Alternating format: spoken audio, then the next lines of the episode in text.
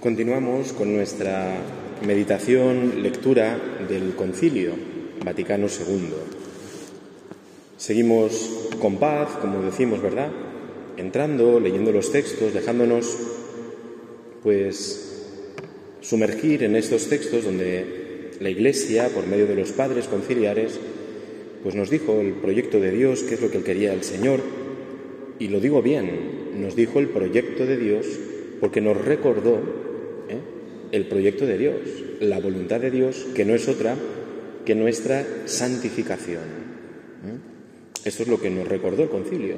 Por medio de todos los documentos está planteando la misma cuestión, ¿vale? La misma cuestión. ¿eh? Entonces, pues nos seguimos, digo, acercando a ellos con paz, con serenidad, ¿de acuerdo? Intentando ver lo que el Señor también hoy, cómo nos pide a nosotros esta vocación a la santidad, ¿eh? cómo nos va pidiendo esto a nosotros. En el punto, a partir del punto 9 se habla de la Iglesia como pueblo de Dios, ¿eh? pueblo de Dios, donde, en mi opinión, la clave en esa expresión pueblo de Dios está en el de, que indica una pertenencia, una pertenencia. ¿eh? Pueblo de Dios, ¿eh? una pertenencia. Va a llamar a la iglesia así, pero la clave de la iglesia está en la pertenencia a Dios.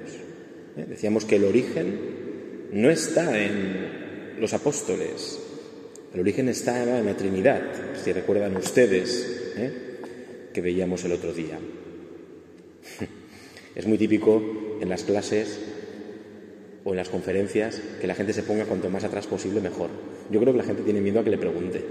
en clase, la gente se pone allá al fondo, ¿verdad? Es como que no me pregunte, ¿no? No voy a preguntar a nadie. Pueden sentarse donde quieran, ¿de acuerdo? No, Pilar, siéntate donde estás. Siéntate donde estás. Que estás bien. es un dato que me llama la atención, ¿no? Siempre los alumnos, al final, si hubiera más, pared, atrás lo pondríamos, ¿no? Pero no, no lo digo por nada, lo digo con, como un chascarrillo, ¿no? Es, pónganse ustedes donde quieran, estén cómodos. Nos dice el concilio, quiso santificar y salvar a los hombres, Dios, no individualmente, como excluyendo su mutua conexión, sino hacer de ellos un pueblo para que le conociera de verdad y le sirviera con una vida santa. No quiso salvarnos individualmente, excluyendo la mutua conexión que hay entre nosotros. Estas palabras hoy para nosotros tienen más fuerza todavía, la mutua conexión. ¿Eh? Hoy hay elementos técnicos que nos permiten técnicamente estar conectados con muchas personas en el mundo, ¿de acuerdo? Pero la conexión de la que se nos está hablando aquí es una, una conexión distinta, más honda, más verdadera, ¿eh? que es la conexión como pueblo elegido de Dios, ¿eh? como elegido de Dios. Nosotros no, vamos a por partes en el mundo, no somos pequeñas islas, dicen algunos autores, no somos pequeñas islas, cada uno la suya. Nuestras acciones influyen en el mundo, influyen en los demás. Nuestras decisiones influyen en los demás. Esta tarde, aquí, estamos transformando el mundo. Alguno podría decir, pues ya ves tú, sí, porque hay una interconexión esencial entre nosotros como humanidad. Y por tanto, nuestras acciones, decisiones, para el mal y para el bien, a veces miramos solo la de para el mal, para el bien, también influyen en los demás. Por eso es tan importante hacer el bien,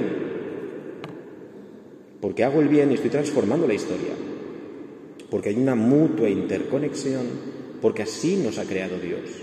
Lo que pasa es que el pecado lo que ha creado es una mutua desconexión. El pecado ha creado una mutua desconexión. El pecado de, del demonio era precisamente su desconexión. No quiero ser de Dios. Adán y Eva eran de Dios, pero con su desobediencia también manifiestan, no queremos ser tuyos. Queremos ser simplemente nuestros. No. ¿De acuerdo? Entonces, estamos conectados. Nuestra vida, en nuestra vida hay una conexión. El pueblo judío tenía esto muy claro. Sus acciones, todo. De hecho, la influencia de Dios era palpable en todo, porque todos estaban conectados unos con otros. De la misma forma que para el mal, también para el bien. Por eso el mal se propaga, pero también el bien. ¿eh? Dios quiso, por tanto, igual que nos había creado interdependientes, ¿eh? en comunión, tan, porque somos imagen de Dios, comunión. Por tanto, imagen de Dios, amor, y por tanto llamados al amor. Y el amor no es solitario, el amor siempre es personal y en comunión con otras personas.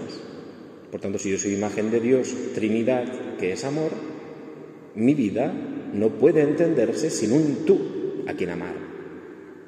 ¿De acuerdo? Por tanto, eh, somos creados así. ¿Eh? Somos creados así.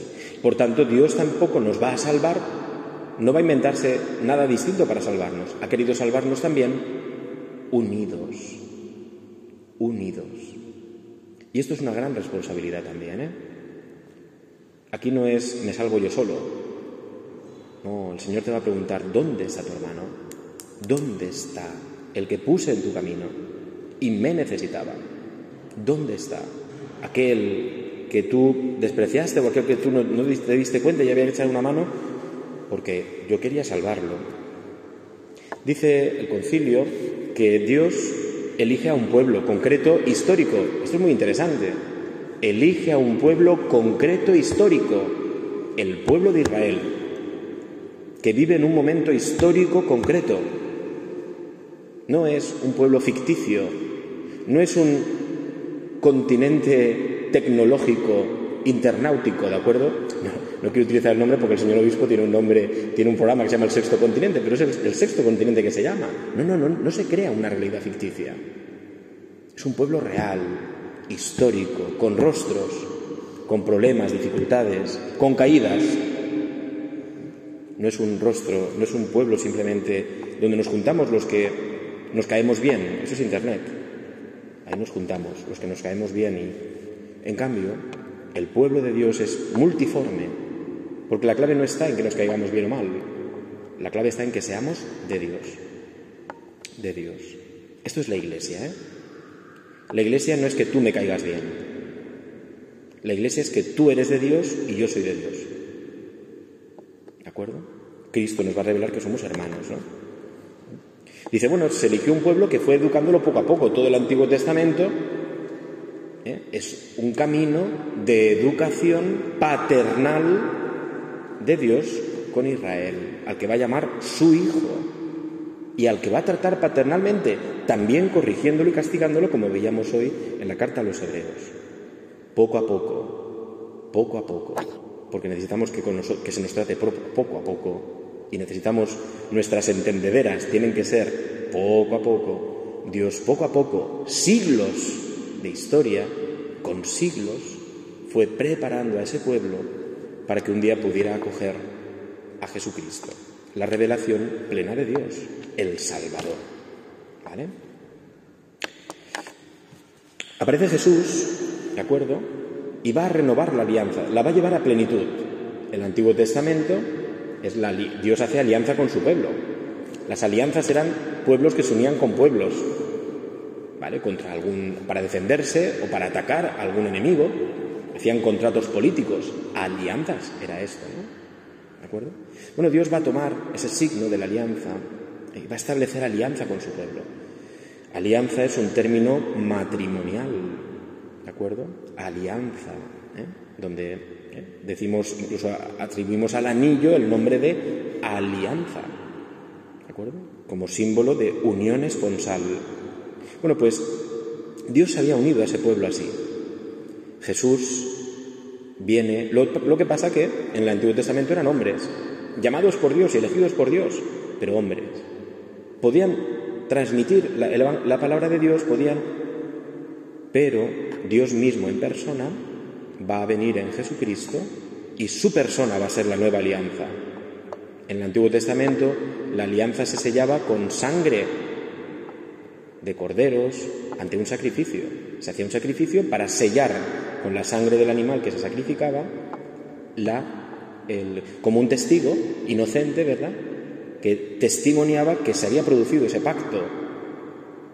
Bueno, pues Jesucristo, ¿de acuerdo? Va a ser la víctima perfecta, sin pecado, inocente, que va a realizar el verdadero y único sacrificio, del cual los otros eran un anuncio, pero el único es el de Cristo. La víctima es perfecta, sin defecto ni mancha, el sacerdote no está lleno de pecado, como los del Antiguo Testamento. Eres el sacerdote perfecto. Cristo es el único y definitivo sacerdote que ofrece el único y definitivo sacrificio y lo instituye con su propia sangre. ¿De acuerdo? Y eso es lo que llamamos la nueva alianza. Por eso en la Eucaristía las palabras de Cristo es, este es el cáliz de mi sangre, sangre de la nueva y eterna alianza. ¿De acuerdo? Eterna porque es Dios. Ya no hay que hacer otra. Cristo nos ha salvado por su sangre, por su sangre. Y el mayor pecado, que es la división, ese es el nombre del diablo, en Cristo ha quedado destruido. Por tanto, como el, el, signo de la destrucción del pecado que nos dividía, es la comunión de nuevo con Dios y entre nosotros. Es decir, volvemos, podemos decir, al estado original del Génesis. Mayor si cabe porque el Génesis anunciaba a Cristo. Ya está. Es decir, ahí está el origen de la Iglesia. El origen está en la Trinidad, pero la plenitud en la nueva alianza de Cristo, donde nos ha mostrado cómo tenemos que ser, cómo nos quiere. De hecho, San Pablo va a decir, la Iglesia, y este es el siguiente punto, es cuerpo de Cristo. Estamos tan unidos a Cristo, tan unidos a Cristo, tan unidos y trabados entre nosotros, que somos como un cuerpo. Un cuerpo, donde unos con otros, ¿de acuerdo? Recibimos de la cabeza de Cristo la vida. Podemos utilizar el símbolo del corazón. Del corazón de Cristo recibimos todos los miembros la sangre de Cristo. La redención es esto, ya no está la sangre viciada, llena de veneno. No, está la sangre de Cristo por nuestras venas. Esto es la redención. Y allá donde la sangre de Cristo pasa, va sanando, curando. ¿De acuerdo? Ese cuadro, ¿verdad?, de la divina misericordia del Señor, del cual salen dos rayos de su corazón. Es la sangre y el agua.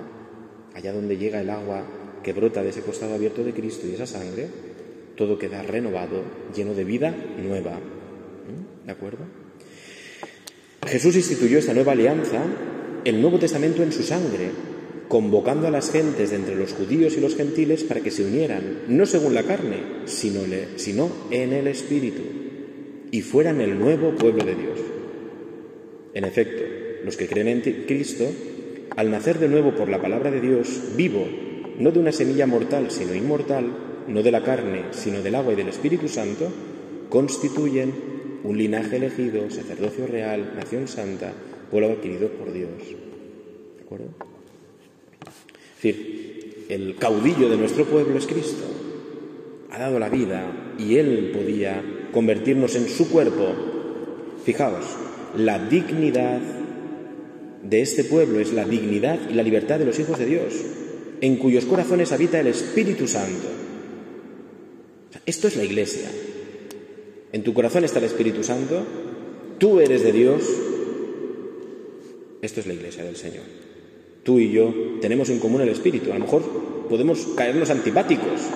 Da igual. Si nos caemos simpáticos, mejor. Pero bueno, no es lo definitivo. Lo definitivo es que en tu corazón habita el Espíritu de Dios. ¿De acuerdo? Y eso va a generar entre nosotros relaciones de caridad. Este pueblo mesiánico dice, aunque de hecho no abar aún, fijaos, una vocación universal, aunque de, de, hecho aún no abarque a todos los hombres y muchas veces parezca un pequeño rebaño, sin embargo, es un germen muy seguro de unidad, esperanza y de salvación para todo el género humano. Porque quien habita en nosotros es Dios. Es que somos pequeños, pero estamos llenos de Dios. De nada serviría que fuéramos un pueblo muy grande y vacío interiormente. No. Un pueblo pequeño, aún en este mundo aparece así, débil, pero lleno de Dios. El otro día eh, era el Evangelio de Jesús en la barca con sus discípulos durmiendo. Una persona que luego escuchará esto me decía, dime algo del Señor. Manda un mensaje, dime algo del Señor. Y yo le decía, me vino esta expresión porque habíamos leído ese Evangelio. Digo, Jesús está en la barca. Ya está. Jesús está en la barca. La barca es débil, la barca es, como nos decía el Papa emérito fallecido, Benito XVI, es una barca, barquilla débil, zarandeada, decía, por los vientos y las tormentas de la historia.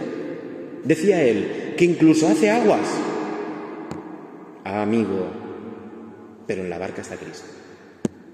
Esta es nuestra confianza. En la barca está Cristo.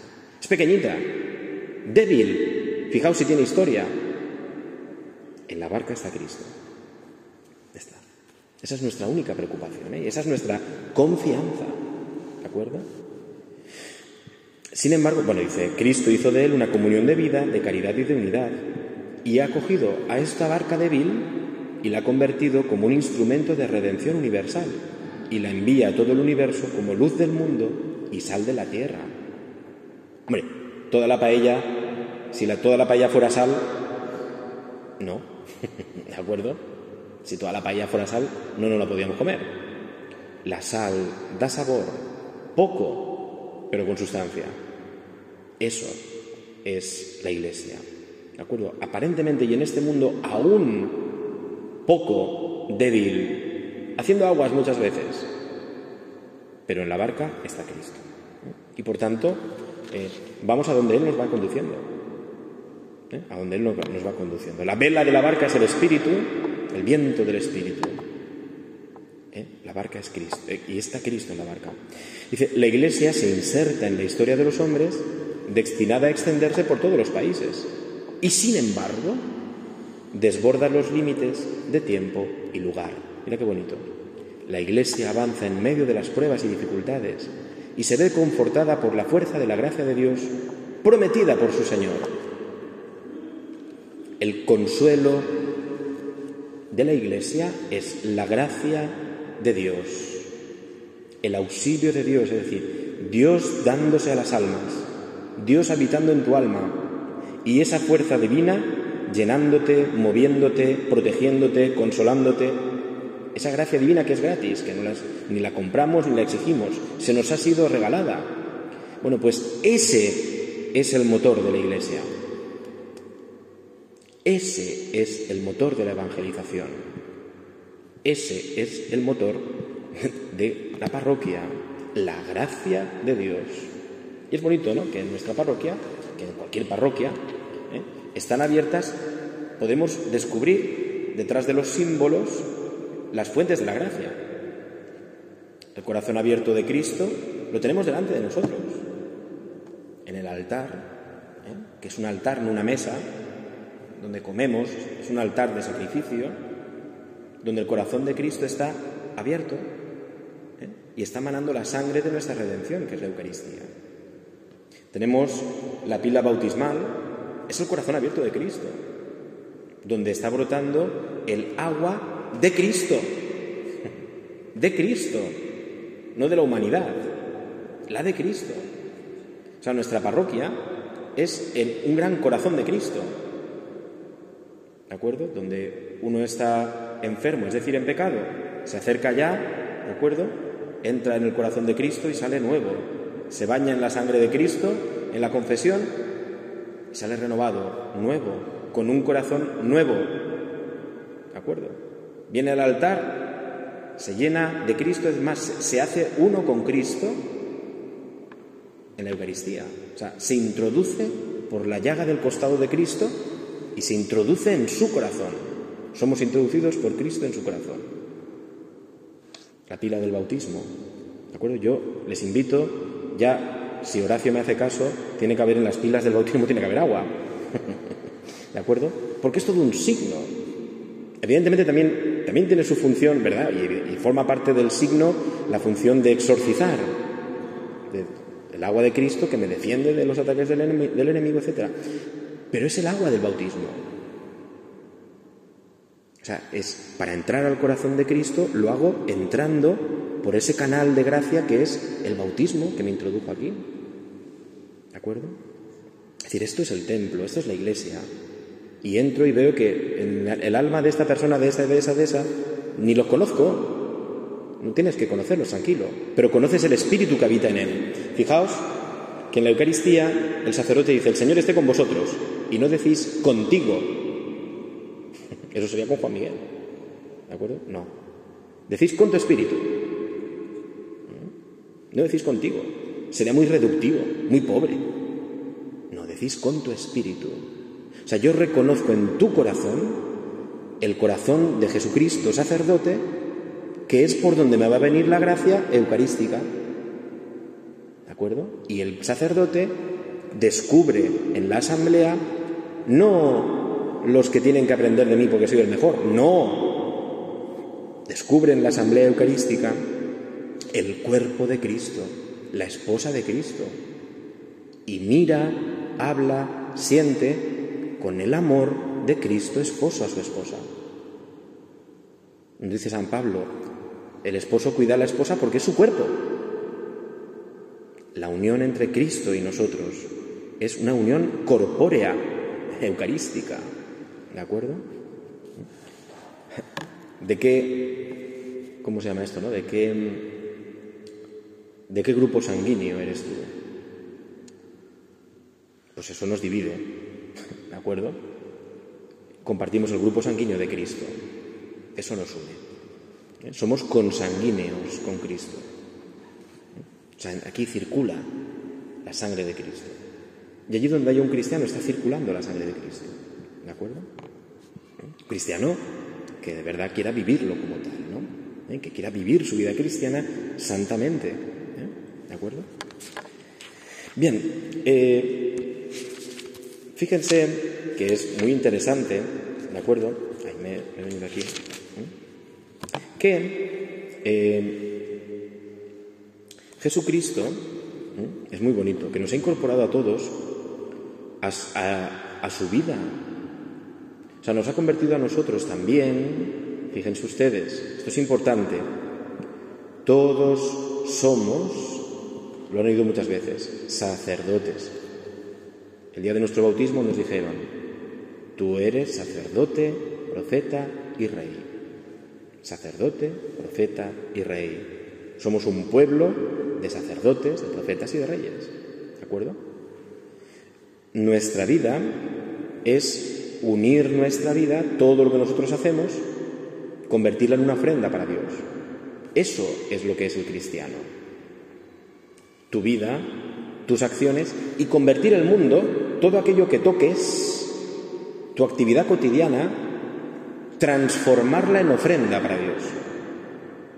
O sea, tú, el, el cristiano, es, va con su capazo, podríamos decir, con su capazo espiritual, y va llenándolo de ofrendas para Dios. Sois encargados de llenar el altar de Cristo. No porque Cristo lo necesite, sino porque la misión de la Iglesia es una misión sacerdotal, de mediación entre el mundo y Dios. No solo es sacerdote, el sacerdote ministerial, yo estoy al servicio del sacerdocio de los bautizados. ¿De acuerdo? Mi sacerdocio es al servicio ministerial. ¿De acuerdo? Pero la misión de todos los bautizados es ir con su capazo espiritual, ¿de acuerdo? Para traerle ofrendas a Dios traerle ofrendas. Hoy he hecho esto y lo he convertido en una ofrenda al Señor. Hoy he estado en mi trabajo y mira, este sacrificio que he hecho tal, tragándome al que tengo a mi lado tal, al capazo. Venga, para llevarlo al Señor. Tenemos una misión de transfiguración del mundo. Igual que Cristo transforma el pan y el vino en la Eucaristía por su espíritu, tú tienes el mismo espíritu en tu alma. El mismo, el que fecunda las entrañas de la Santísima Virgen y lo transforma de un vientre virgen en un vientre materno, que sigue siendo virgen, ¿de acuerdo? Eso es el Espíritu. El que hay en tu alma. El que hay en tu alma. Sea, tú también puedes transformar el mundo que está llamado a ser transformado y redimido por el mismo Espíritu de Cristo. Tú eres sacerdote por el bautismo. Tú eres, tú estás en medio, o sea, estás unido a Cristo, ¿de acuerdo? Sosteniendo a la historia y conduciendo a la historia como un canal que lo lleva a Dios, que lleva la historia y el mundo a Dios. ¿De acuerdo? Esa es nuestra misión. El Señor, tú vienes a la Eucaristía, entonces vienes a la Eucaristía y tú traes tu vida y el capazo de ofrendas y lo pones en el altar. ¿De acuerdo? Lo pones en el altar. Y estamos ofreciendo un sacrificio espiritual, que es lo que nos pide la Escritura y el Concilio. Un sacrificio espiritual al Señor. Dice, fijaos, Cristo el Señor, pontífice tomado de entre los hombres, ha hecho del nuevo pueblo un reino de sacerdotes para Dios su Padre. Tú eres sacerdote. Los bautizados, en efecto, por el nuevo nacimiento y por la unción del Espíritu Santo, quedan consagrados. Tú eres un consagrado por el Espíritu. Quedan consagrados como casa espiritual, fíjense, y sacerdocio santo. O sea, tú estás consagrado, tú eres una casa espiritual, tú eres un sacerdote, tú. o sea, para que ofrezcan, fíjense, o sea, el sacerdote ofrece a Dios, ¿vale? Para que ofrezcan a través de las obras propias del cristiano, evidentemente, su vida cristiana de santidad, pero también las obras donde él se desenvuelve, ¿de acuerdo? Su trabajo, su vida, cualquier lugar es lugar de santidad. Dice, como casas, para que ofrezcan a través de las obras propias del cristiano sacrificios espirituales ¿Cuántos sacrificios espirituales has traído hoy a la Eucaristía? No me lo digas. ¿De acuerdo? El sacerdote ministerial hace presente a Jesucristo, ¿de acuerdo? Perdón, Cristo sacerdote se hace presente por medio del sacerdote ministerial para que nosotros unamos a la ofrenda de Cristo, ¿de acuerdo? Nuestros sacrificios espirituales. Esa es la participación en la Eucaristía. Una vez lo hablamos ya. Participar en la Eucaristía no es salir a leer las lecturas. No, eso es erróneo y mentira. Muy pobre. Eso es hacer cosas en la misa.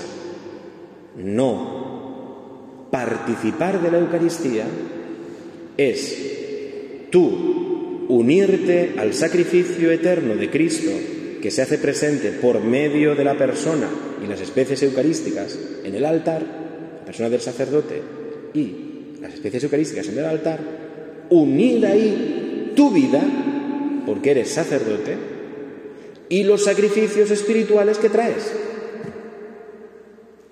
¿De acuerdo?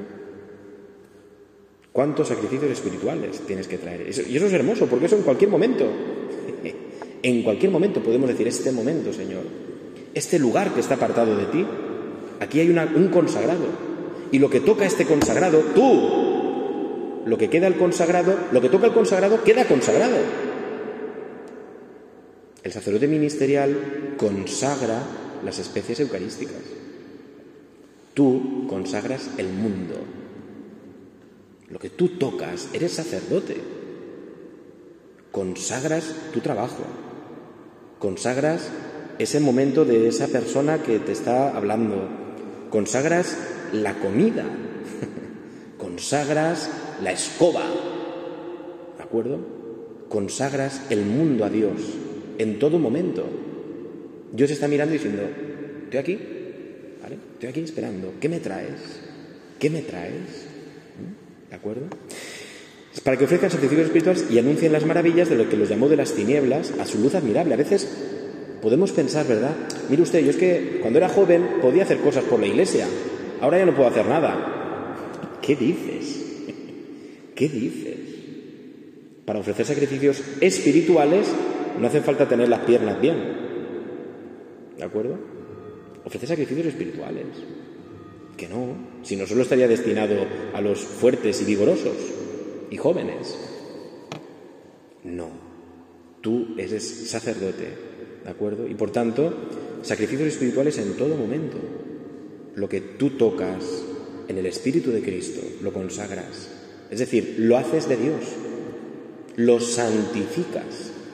Tú estás llamado a santificar los lugares donde estás, desarrollas tu actividad, santificar con tu contacto y tu presencia, con tu ser, que, con el ser de Cristo que habita en ti, consagrar las conversaciones, consagrar las conversaciones, es decir, conducirlas a Dios, que las conversaciones sean dignas de Dios, consagrar tu propia mirada, tu mirada la consagra a Dios, es de Dios, tus sufrimientos, tus humillaciones muchas veces, ¿de acuerdo?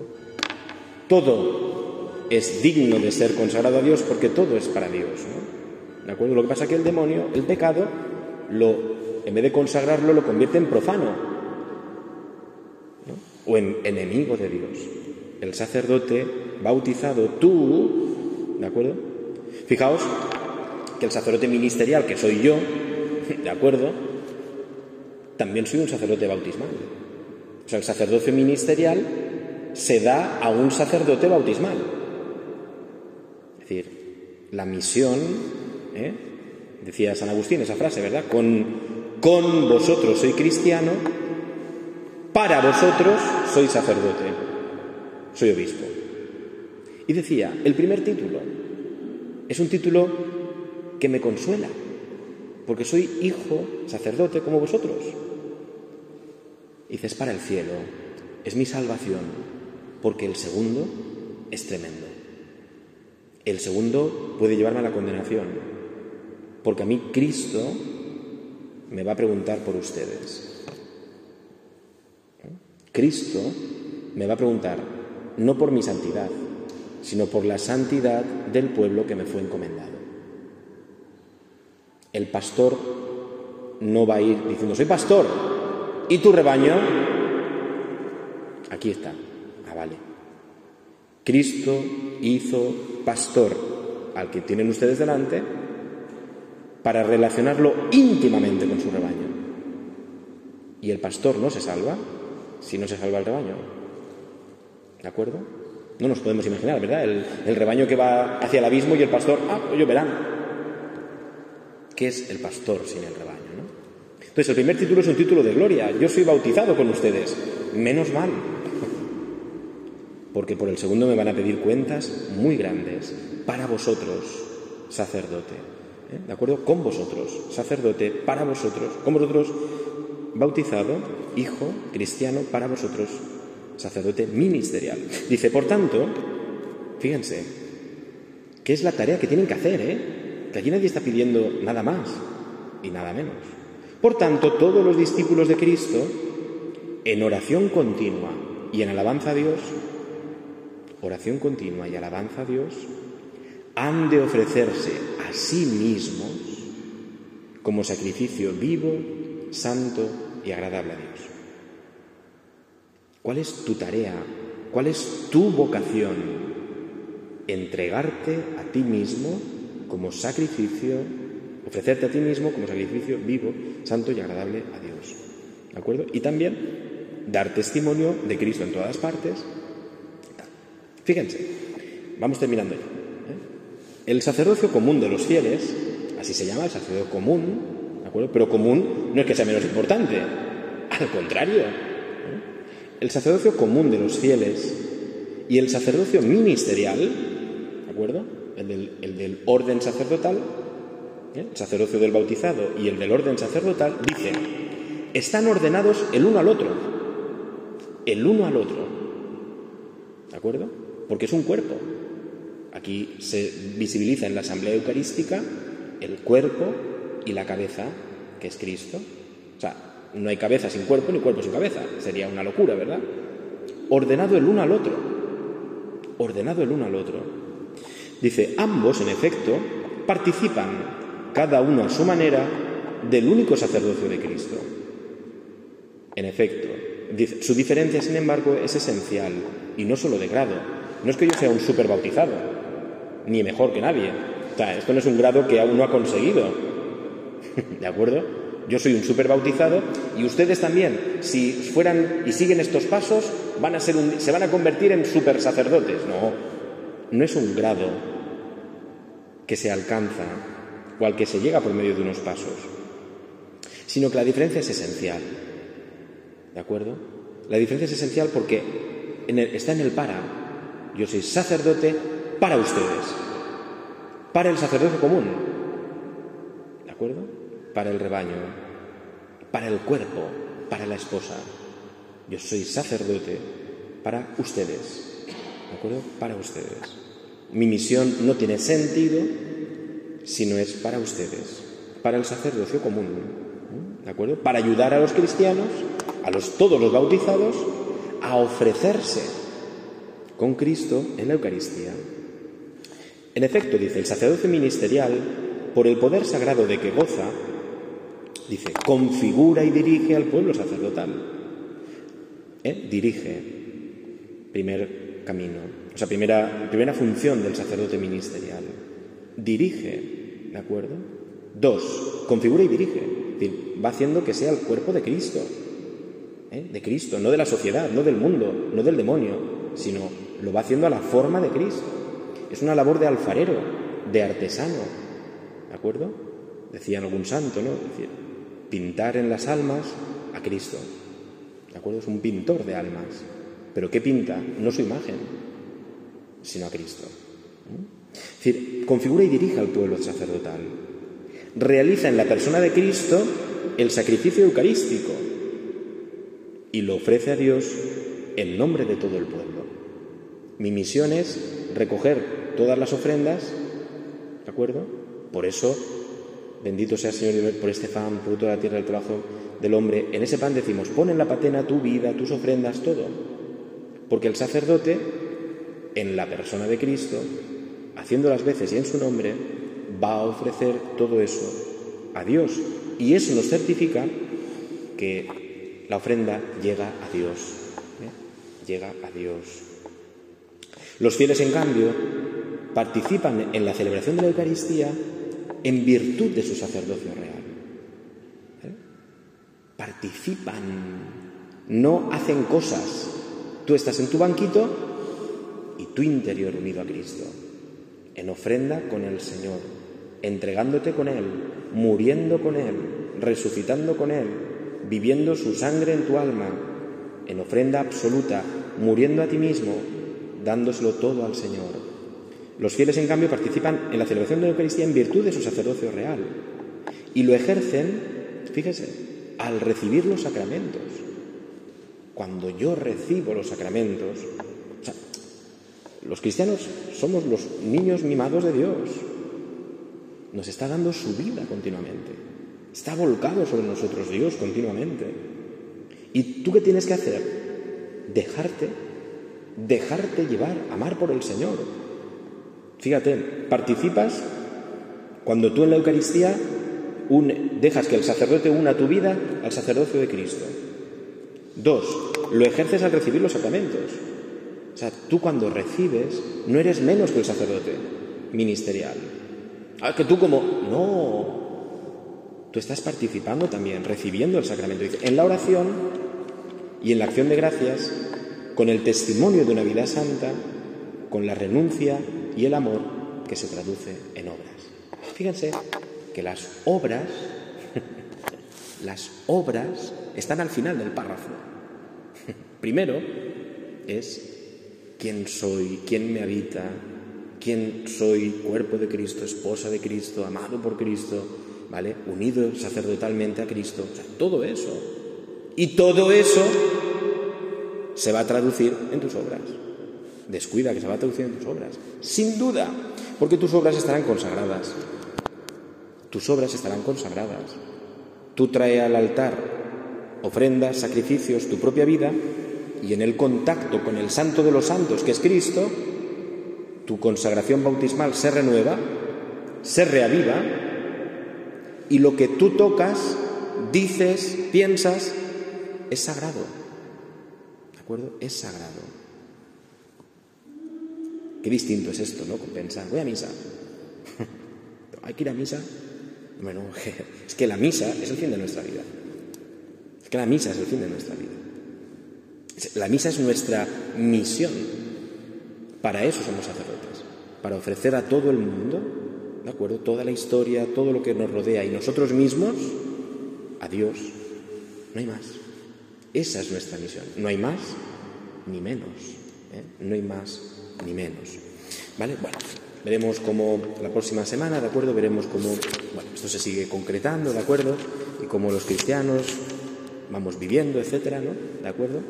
Claro, esto es muy interesante porque resulta que si tú vives esto, mi querido amigo, mi querida amiga, si tú eres santo, o sea, tú te dejas santificar por el santo que es Cristo, y por tanto tu espíritu es el espíritu de Cristo, ¿de acuerdo? Significa que donde tú estés es fantástico, porque lo importante no es el recipiente, sino el contenido, ¿de acuerdo? Es decir, eres pequeño, claro, porque el contenido es tan único y exclusivo que hay que cuidarlo, ¿de acuerdo? El Señor me ha hecho pequeño, pero para que yo reconozca que el grande es Él, que lo que tengo en mi corazón es la esencia de Dios. La esencia se guarda en botes pequeños, ¿de acuerdo? Una la esencia hace de un, un poquito de esencia de un perfume, ¿de acuerdo? Muchos litros se pueden hacer de perfume con un poquito de la esencia de lo que ha de estar constituido ese perfume, ¿no? Tú tienes la esencia de Dios, el espíritu de Dios. Y por tanto, es que el bote es pequeño, claro, débil y frágil, claro. Claro, a mí no me importa que se me caiga una botella de colonia de litro, que se caiga, me compro otra. Ahora, la pequeñita donde está ese exclusivo que te pones un poquito y que dejas el olor durante 20 días y que se queda en la ropa, en la calle. Por eso a los cristianos confirmados se les llama, se les dice que tienen que expandir el buen olor de Cristo. Son ungidos por el Santo Crisma, ese aceite perfumado, y dicen que son llamados con su vida a expandir el buen olor de Cristo. Cuando yo estaba en el seminario de formador, eh, había una cosa, creo que lo conté una vez, los seminaristas me decían, claro, y uno es el padre total, ¿no? Y los seminaristas decían que hasta me olían, gracias a Dios bien, ¿de acuerdo? Decían, por aquí sabemos que ha pasado usted, ¿de acuerdo? Ya conocían hasta la colonia, el perfume, ¿no? Por aquí ha pasado usted. A veces lo decían con temor, madre mía, si vuelvo a don Juan Miguel, uff, cuidado que si la estoy haciendo algo mal, está cerca. Pero salvando las distancias, esto es el ungido. Que donde tú pases, ¿eh? así lo dice la liturgia, donde tú pases, digan, ¿por qué ha pasado un cristiano? Ha dejado el buen olor de Cristo. La ropa se queda impregnada de ese olor, los ambientes, los pasillos, los lugares, las personas. Alguna vez le das, saludas a una persona y le das dos besos, ¡ay, se me ha quedado tu olor! Esto es el cristiano el que con el contacto con el cristiano, el otro se queda con el buen olor de Cristo. ¿Eh? Fíjense, no tienen que hacer nada, tienen que tener la esencia. Y si tienen la esencia, allí donde ustedes vayan, dirán, por aquí han pasado, por aquí ha pasado este cristiano, porque ha dejado el buen olor de Cristo. ¿De acuerdo? Y los demás, es curioso, ¿eh? Alguna persona me ha preguntado, ¿qué colonia te echas? Que dejas ese olor, salvando las distancias de la colonia, ¿de acuerdo? Esto es lo que nos tienen que preguntar a los cristianos. ¿Qué llevas en tu interior que dejas ese olor? Eh, entonces, es un secreto, si quieres te lo digo. ¿Vale? ¿Qué llevas que dejas ese olor? Eso nos tienen que preguntar a nosotros, ¿no? Los cristianos, porque por donde vayamos, dejemos el testimonio de una vida santa, unida a Cristo y con el Espíritu Santo en nuestro corazón. ¿De acuerdo? Pues nada, ya tenemos faena para esta semana. ¿De acuerdo? Sean sacerdotes, cojan el capazo espiritual, ¿de acuerdo? Y a llenarlo de ofrendas, sacrificios espirituales para Dios, sobre todo el de su propia vida, ¿de acuerdo? Llénense de la esencia de Dios para que donde estén, fíjense cuántos somos, ¿eh? Cuántos ambientes, lugares, cuántas calles, podemos pasar esta semana y dejarla impregnada con el olor de Cristo, con el olor de Cristo. Eso sería hermoso, ¿no? Una calle que huele, ¿quién ha pasado por aquí? ¿Quién ha pasado por aquí? Sé que has pasado por aquí. En San Juan, en la primera parroquia donde estuve, lo mismo, ¿no? Con la colonia era, esta era distinta. Pero hasta por la calle había una persona, yo salía de casa, iba a misa por las mañanas, y una persona que vivía en el vecindario, cuando me encontraba a veces, me decía, sé que has pasado por la calle, porque te he olido. Gracias a Dios, bien. Es decir, hasta por la calle puede quedar el olor de Cristo. El de la colonia se esfuma, el de Cristo puede transformar las almas. Bueno, me callo ya que esta semana ustedes sean el buen olor de Cristo con sus obras y con su sacrificio, con el Espíritu de Dios en sus corazones. Gloria al Padre y al Hijo y al Espíritu Santo, como era en el principio, ahora y siempre, por los siglos de los siglos. Amén. Buenas noches.